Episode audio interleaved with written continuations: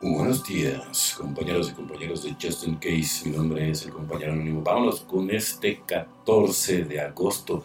Desprendernos de nuestras limitaciones. No debemos conformarnos con las limitaciones del pasado. Podemos examinar y reexaminar nuestras viejas ideas. Texto básico, página 12. La mayoría llegamos al programa con muchísimas limitaciones y autoimpuestas que nos impiden desarrollar todo nuestro potencial, limitaciones que bloquean nuestros intentos de encontrar los valores esenciales de nuestro ser.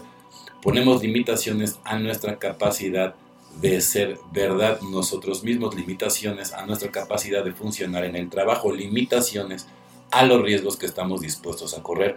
La lista parece interminable si nuestros padres o maestros nos dijeron que nunca tendríamos éxito y les creímos, lo más probable es que nunca lo hayamos tenido. Si nuestro medio social nos enseñó a no valernos por nosotros, no lo hicimos aunque todo en nuestro interior pugnara por hacerlo.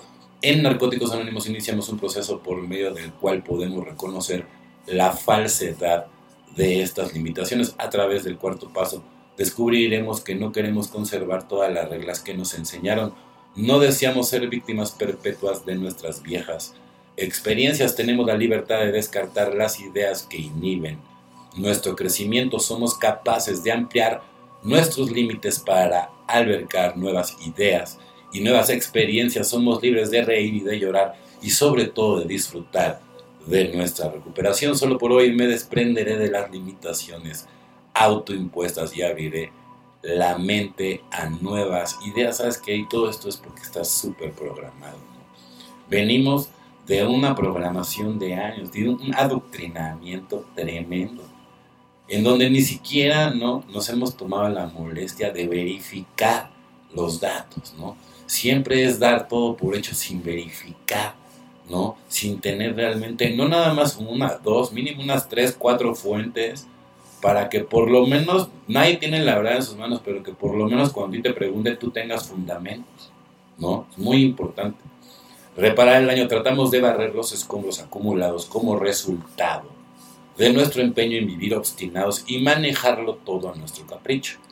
Si aún no tenemos la voluntad de hacerlo, le pedimos hasta que nos llegue. Recordemos que al principio estuvimos de acuerdo en que haríamos todo lo que fuese necesario para sobreponernos al alcohol. Alcohólicos Anónimos, página 76. Hacer una lista de las personas a quienes había perjudicado no fue una cosa difícil de hacer. Ya habían aparecido en mi inventario del cuarto paso gente contra quienes yo tenía resentimientos reales o imaginarios y a quienes yo había herido o con actos vengativos para que mi recuperación fuera completa. Yo no creía que fuera importante que aquellos que me habían ofendido legítimamente tuvieran que hacer reparaciones. Lo que es importante en mi relación con Dios es que me ponga frente a Él sabiendo que yo he hecho todo lo posible para reparar los daños que he causado, evidentemente, ¿no? Y es lo que les estaba yo comentando en, el podcast pasado, o sea, que no quede en ti,